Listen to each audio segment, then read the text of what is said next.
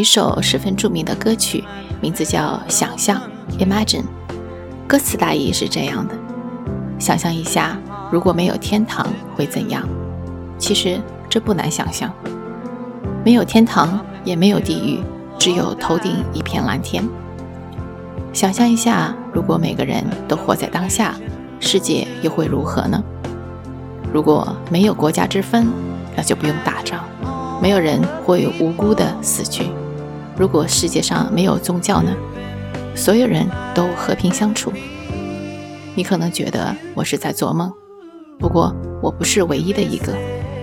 再想象一下，如果大家都没有私有财产，就不会有贪婪的人，也不会有饥饿，我们就会像兄弟姐妹一样共享这世界所有的资源。希望有一天你也能加入我们，这个世界就再也没有分裂的国家、对立的阵营，这个世界就和平了。欢迎来到变奏曲频道，普遍真理，多样传播。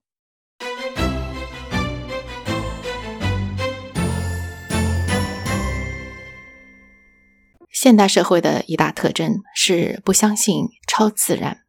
约翰列侬在他的这首《想象》歌曲里，清晰地表达了这种观点。他说：“想象一下，没有天堂，没有地狱，世界将会变得多美好。”列侬只是用抒情的方式提炼了自启蒙运动以来西方文化中逐渐形成的现代思想共识。在他之前一百多年，就有一位著名的诗人爱默生写下这样一段话。他说：“哪有什么另一个世界？要么就是这里，要么就什么都没有。这就是全部的事实。”路易斯在他所有的写作中，一直在与否认超自然的思想抗衡。对他来说，天堂比这个世界更加真实。他用他的生花妙笔。一次次的把我们带到天堂里去，让我们从上面来看下面，从永恒来看现在。今天和大家分享的《梦幻巴士》第三章，在这里，路易斯和一群人在幽冥城搭上了巴士，去往天堂。经过漫长的一段时间之后，从幽冥城出发的巴士终于来到了一处悬崖之上，乘客们推推搡搡的下了车。与幽冥城不同的是。这一片地方充满了绿色，空气清新，就好像日出之前夏日的清晨。这个地方给人一种巨大的空旷的感觉。相比之下，太阳系就好像是在房间里，在室内的感觉。路易斯走出了巴士，他有一个惊人的发现：他发现他的同伴们居然都是透明的，他们就像一个人形的阴影，而且他们脚下的草也不会弯曲。这份土地是由一种密度更高的物质构成的。幽灵们对这个地方似乎有点无所适从，甚至有的刚下巴士没多久，就吓得掉头冲回了巴士里。这时候，路易斯看到从远方过来一群人。接下去，就让我们一起来欣赏《梦幻巴士》。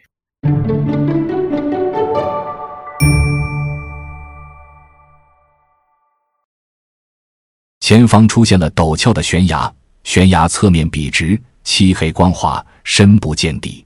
我们一直在上升，总算看到了悬崖的顶部。它好像一条翠绿的细细的线，也像一根被拉紧的琴弦。不久，我们划过悬崖顶端，越过一大片平坦的绿色草原，有一条宽广的大河流经其中。现在我们开始下降。下方有些参天的树木，离我们不过二十来英尺。突然，巴士停了下来，每个人都跳了起来，有的骂骂咧咧，有的大打出手，有的脏话连篇。这些人争先恐后的推推搡搡的往车外走去，一路骂声不绝。过了一会儿，他们都出去了，只剩下我独自一人待在巴士里。在这片清新宁静的氛围里，云雀的歌声从敞开的车门飘了进来。我走了出去，沐浴在好像夏天清晨的微光与凉风当中，就好像日出前的片刻时光。但是这当中还是有一点不同。我感觉到自己置身于一个更加宽广的空间，这个空间比我认知所能达到的更加宽广。这里的苍穹似乎离我们更加遥远，这里的绿野平原也不是小小的地球能够容纳。我走出巴士的这个动作，从某种意义上来说，似乎使太阳系觉得有点像自己家房间里的一个小东西而已。我突然有一种得到解脱的感觉，但同时也觉得自己被暴露在外。而且有可能暴露在某种危险之中，这个念头一直挥之不去。可能因为我表达不出这种感觉，也没有办法在后面的描述里一直提醒你这一点，因此我没有把握能够将这路上所见所闻完全真实的呈现出来。当然，一开始我的注意力全部集中在我的同车乘客身上，他们还是三两成群的聚在巴士旁边。不过，有些人已经开始带着迟疑的脚步，开始向前方的风景走去。看着他们，我不禁倒吸一口凉气。站在光线里的他们，全身竟然是透明的。当他们站在我和光之间时，全身都是透明的。如果站在树荫底下的话，他们就显得模糊浑浊。原来他们是幽灵，是明亮空气里一抹人形阴影，就好像窗玻璃上的灰尘。你可能注意到它。也有可能视而不见。这时我注意到，被他们踩在脚下的草并没有弯曲，就连露珠也没有受到惊扰。这时我心里一动，或者说我的眼睛重新聚焦了。我发现截然相反的现象：这些人跟前面我看到的没有区别，不同的是这里的光、小草还有树木，他们是用某种截然不同的物质构成的，比我们国度里的东西坚实多了。于是。相比之下，人就变得像幽灵一样。我突然灵机一动，弯下腰想摘脚边的一朵小花，可是啊，我怎么使劲也折不断。我试着扭断它，但还是不行。我拼命的拉，拉到满头大汗，甚至两只手都要脱皮了。这朵小花依然纹丝不动，它的硬实程度绝非木头或者铁块可以相比，反而更像是钻石。这旁边的草地上有一枚嫩叶子，我想捡起来，结果费了九牛二虎之力，才勉强抬起了一点点。我又赶紧放下，这片叶子竟然比一袋煤炭还要重。我站着大口喘气，看看脚底的那朵雏菊，结果却发现，我不仅能够看到两脚中间的草，也能够看到自己脚底下的草。原来我自己也是幽灵。这个发现。实在让我吃惊的不知道说什么好，我心想：天哪，我完了！我不喜欢，我不喜欢！有人尖叫道：“这里让我不舒服。”有个幽灵从我身边急忙地冲回到巴士里，据我所知，他后来再也没有出来过。而其他的幽灵则原地不动，显得有点迟疑。先生，我们什么时候要回去呢？司机说：“除非你们想要回去。”否则，你们永远没有必要回去。想待多久就待多久。接着是一阵尴尬的沉默声。我的耳边响起一个声音，一个长得还挺体面的幽灵悄悄地来到我身边。他说：“这实在太可笑了，这肯定是搞错了。让这群乌合之众在这里成天的游荡，根本没有任何意义。你看看他们，他们一点都不喜欢这儿，待在家里还更快活呢。”他们甚至都不知道自己要做什么，我自己也不清楚要做什么，究竟要做什么呢？你说我吗？我待会儿就要去见一个人，有人等着见我，我一点都不担心。才来第一天，这边就挤满了一大群游客，让人好不舒服。可恶，我来这边的目的就是想躲开他们。说着，他从我身边飘走了。我四处张望，尽管他提到有一大群人。但是我却觉得非常的孤单，甚至都没有注意到我眼前那一对幽灵。这里绿意盎然，光亮十足，几乎已经吞没了他们。不过我能看到远处有一大堆像云一样的东西，也可能是连绵的山脉。有的时候，我能够隐隐约约地辨别出里面的森林、悠远的山谷，甚至有山城矗立于人迹罕见的峰顶。然而，有的时候却显得很虚无缥缈。山势高耸，巨大到无法收入眼底。明亮的光笼照着山顶，斜射而下，将草原上的一棵棵树木拉出一个个长长的影子。任凭时间如何流逝，影子却丝毫不见变动。太阳即将升起，可是这一份盼望，或者说这一个威胁，始终一动不动地停在那上面。过了许久，我看见有人过来找我们。过来的人通体发亮，所以大老远就能看到他们。最开始时，我都不知道他们究竟是不是人。只见他们走了好几英里，越来越近，强健的脚踩在潮湿的草坪上，地面为之震动。所到之处。草叶被压碎，露水四溅，薄雾扬起，馨香弥漫。有人赤身裸体，有人身穿长袍。然而赤身裸体的美不亚于华服加身，而身上的长袍也无法掩饰肉身的魁梧和肌肉的光泽。有人留着胡子，但是令我惊讶的是，我看不出任何一个人的年纪。即使在地上，你也能够隐约感受到这种看不出年龄的现象。老人表情天真烂漫，婴儿一脸老成。这里也是如此。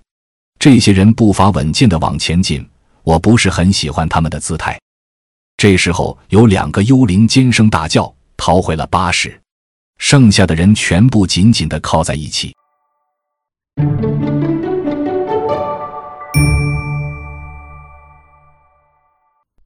这一章里，我们来分享几点。首先是关于天堂与地狱之间的距离。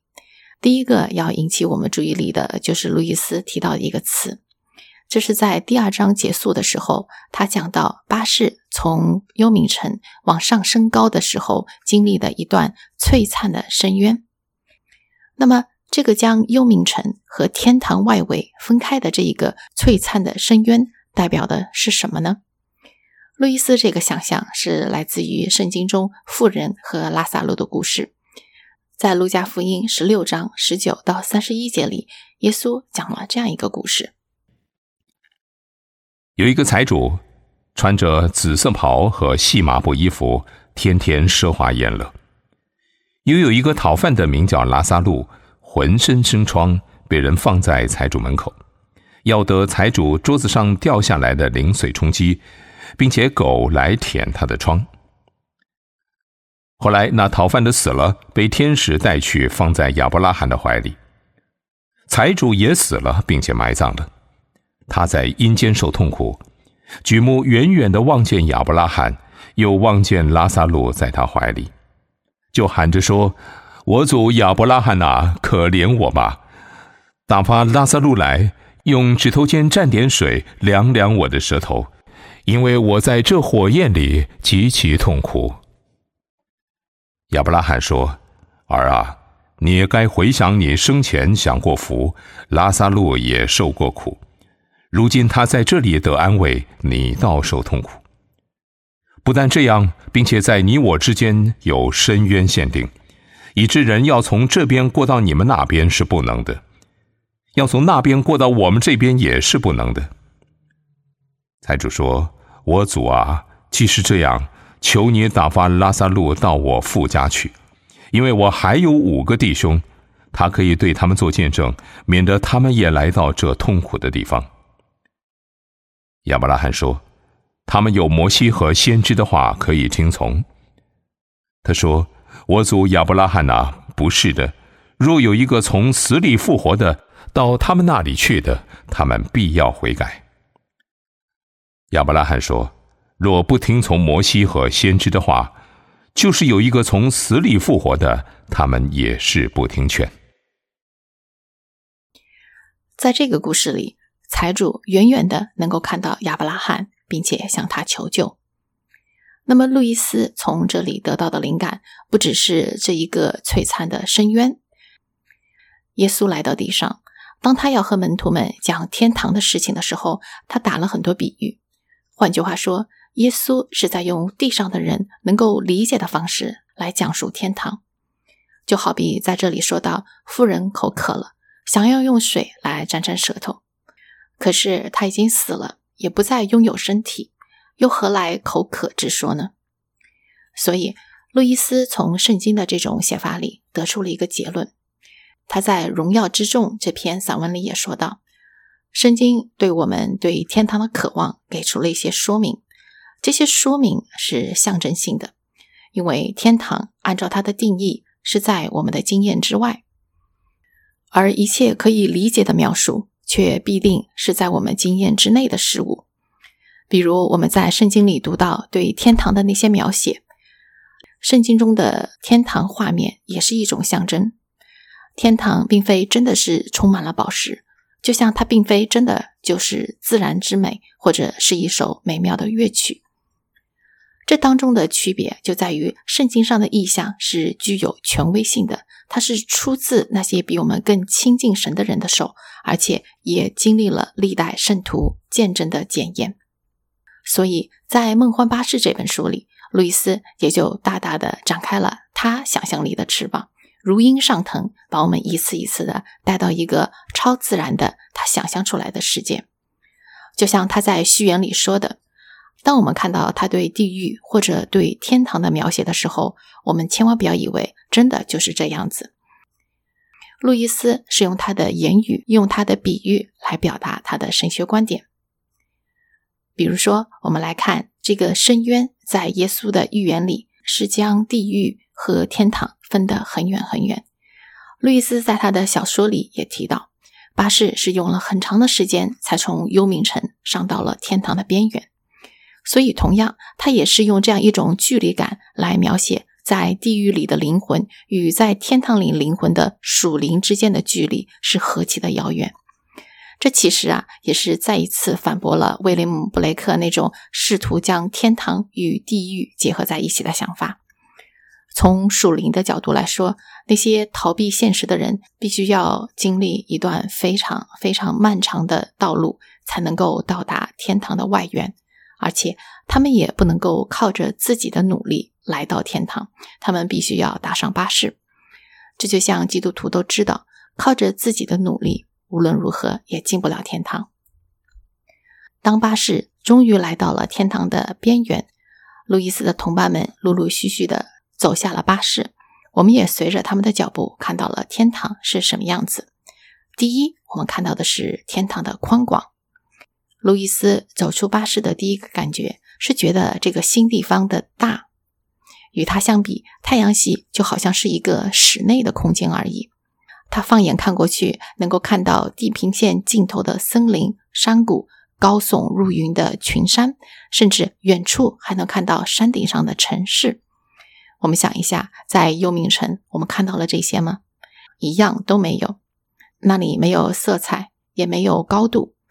幽冥城就是一片的平坦，而在这里我们看到的群山、山谷，这些只不过是天堂的入口而已。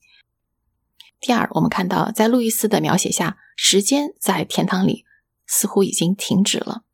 他在这里描述的日光之下的树木都有着长长的影子，不管过多久，这些影子似乎都没有变化。这其实是反映出。路易斯对天堂是不是有时间的一种解读？如果说天堂有时间的话，那么它也是和我们在地上经历的时间不一样的。第三，在路易斯的想象中，天堂是十分硬的。首先，他发现他可以看穿自己的同伴，原来他们就好像是一个人形的阴影。接着，他又注意到这些人脚下的草没有弯曲。甚至露珠也没有受到任何的影响。路易斯试着拔一颗雏菊，可是他使尽九牛二虎之力，甚至手上的皮都要破了，还是拔不动。他要去试着捡起一片树叶，可是那里小小的一片树叶都比一袋煤要沉重很多。不管他把目光投向哪里，或者他走到哪里，迎接他的都是一种坚硬，一种沉重。路易斯到底是想通过这些告诉我们什么呢？他是在说，当我们越来越靠近神的时候，我们就会越来越深刻的、尖锐的感受到神的本质。在我们这个时代，神总是被描写成一位充满爱的神，对任何来寻找神的人，他都会打开双臂欢迎他，就好像那个迎接浪子回家的老父亲一样。神当然是这样子，但是在这里，路易斯更想要强调的是神的全然圣洁。这和他的爱没有丝毫的抵触，在神面前，没有任何一种罪最后不被揭露出来。希伯来书十二章二十九节里说道：“因为我们的神乃是烈火，而要接受这样的现实，将会是一个痛苦的经历。”我有一位天主教的朋友，有一次在闲谈时，大家谈起自己去教会的体验。这位朋友说，在他小的时候，他们全家去教堂之前，也就是在周六的晚上，全家就开始禁食。那么到他这一辈就没有那么严格的要求了。但是即便如此，在弥撒开始的两个小时之前，他们也是不吃任何东西的。所以在他们的教堂里，就不会看到新教教会里经常看到的场景：礼拜已经开始了，还有人拿杯咖啡，一边说着话。一边步入教会，这种行为在天主教徒看来，实在是有一点大不敬的感觉，真的是不把神当回事儿。从这个角度来说，我不得不承认，我们现在基督徒实在是太轻看神的圣洁了。我们真的就把造天造地的上帝看成了我们的哥们儿，以为可以跟他勾肩搭背、开开玩笑什么的。我们缺乏对神的敬畏。我们无法想象一个超自然的存在，我们无法想象天堂。在整个中世纪的生活中，天堂和地狱都是日常生活的核心元素，他们的文化、节日、习俗都是以这样一个超自然主义的核心概念引发出来的。作为一名中世纪学者，路易斯看到了现代主义对人们造成的毁灭性的影响。想想看吧，现代人从五六岁开始接受教育，每天去学校六个小时，一周五天，一年至少九个月，一直这样子到十八岁。如果要读大学的话，那就到二十二岁。如果还要继续深造，那么时间就更长。我们在这些学堂里学了物理、生物、数学、化学等等。简而言之，我们学到的都是生命的物质这一面。在西方的教育中，我们没有去否认天堂，我们只是完全不理会天堂，所以有意无意的，我们就形成了这种观念：物质就是全部，再没有其他。或许基督徒在这方面稍微好一点我们知道这个世界重要的不是那些看得见的，而是那些看不见的。但是即使如此，很多虔诚的基督徒依然认为最重要的还是那些看得见的。在威斯敏斯特基督教神学词典的一篇文章里，作者指出，虽然很少有教会人士会明确否认对未来生命的信仰，但是看看我们现代的赞美诗、祷告词，还有一般的护教学吧，几乎都不会提到未来，提不到天堂。这是不是说明，在当代基督徒的脑海中，我们对日后要去的一个世界？其实根本就不放在心上了呢。二十世纪中期，有一位基督教学者，他叫约翰贝利。他说：“我不会问，在过去的二十五年里，你我听到多少次关于地狱硫磺之火的警告。我甚至也不会问，我们听过多少次关于末日审判的布道。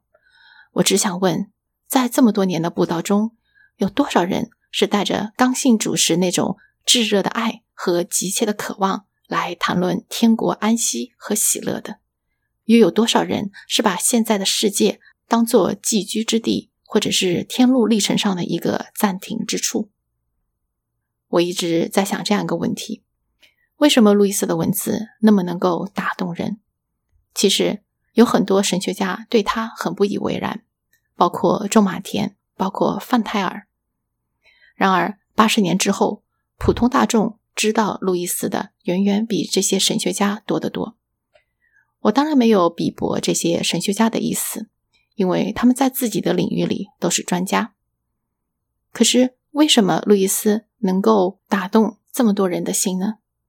不管是哪一个宗派的基督徒，不管他是不是基督徒，我想这是因为他不断的在思想天堂，然后把他对天堂的思考描绘成一个个动人的故事，告诉我们：我们每个人的心里都有一个洞，这个洞只有天堂才能填满。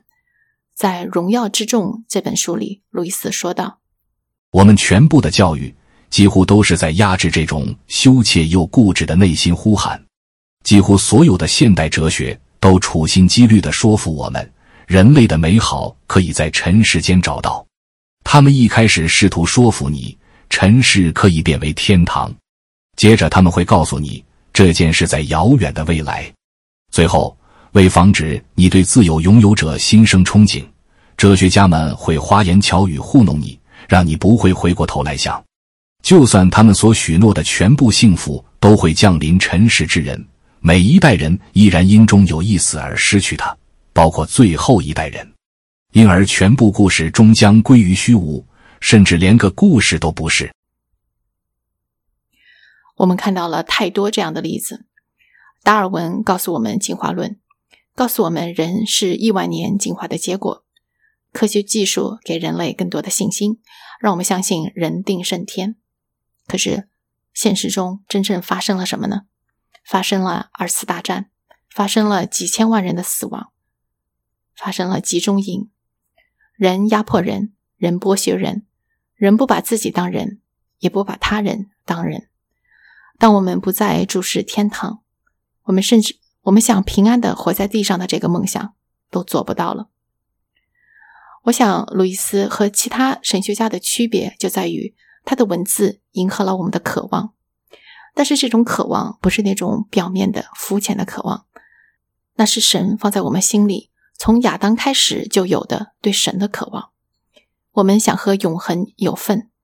神学家们给了我们很多教义、原理、行为规范，但是我更愿意说。路易斯给了我们一种意象，我们顺着他的手指看过去，就能够更清晰的看到神，看到天堂，更敏锐的感到来自天堂的荣耀之重，更尖锐的感到神的圣洁。有的人认为思想天堂就是一种逃避主义，因为他们觉得思考天堂就会让我们不把尘世间的事情放在心上，也不会努力把这个世界变得更美好。可是啊，事实恰恰相反。那些爱天堂的人会为这个城市做出最多。原因很简单，我们身边可能有这样子来自中国的移民，虽然他们人在西方，但是他们会把自己家里造得很有中国的田园风格。他们对自己家园的喜爱，会让他们无论身在何处，一直心系家乡。爱天堂的人一样。我们知道自己是天国的居民，即使我们只是在这个世上短暂停留，我们也会努力的打造出一点天堂的光景来。这是不是就在回应主祷文里说的“愿你的国降临在地上，如同在天上”？最后，请让我分享一句我最喜欢的路易斯的名言。他说：“注目天堂，你就会收获地上的一切东西。”如果注目尘世，那么你什么都得不到。我把这句话送给亲爱的听众朋友们，我们下期再见。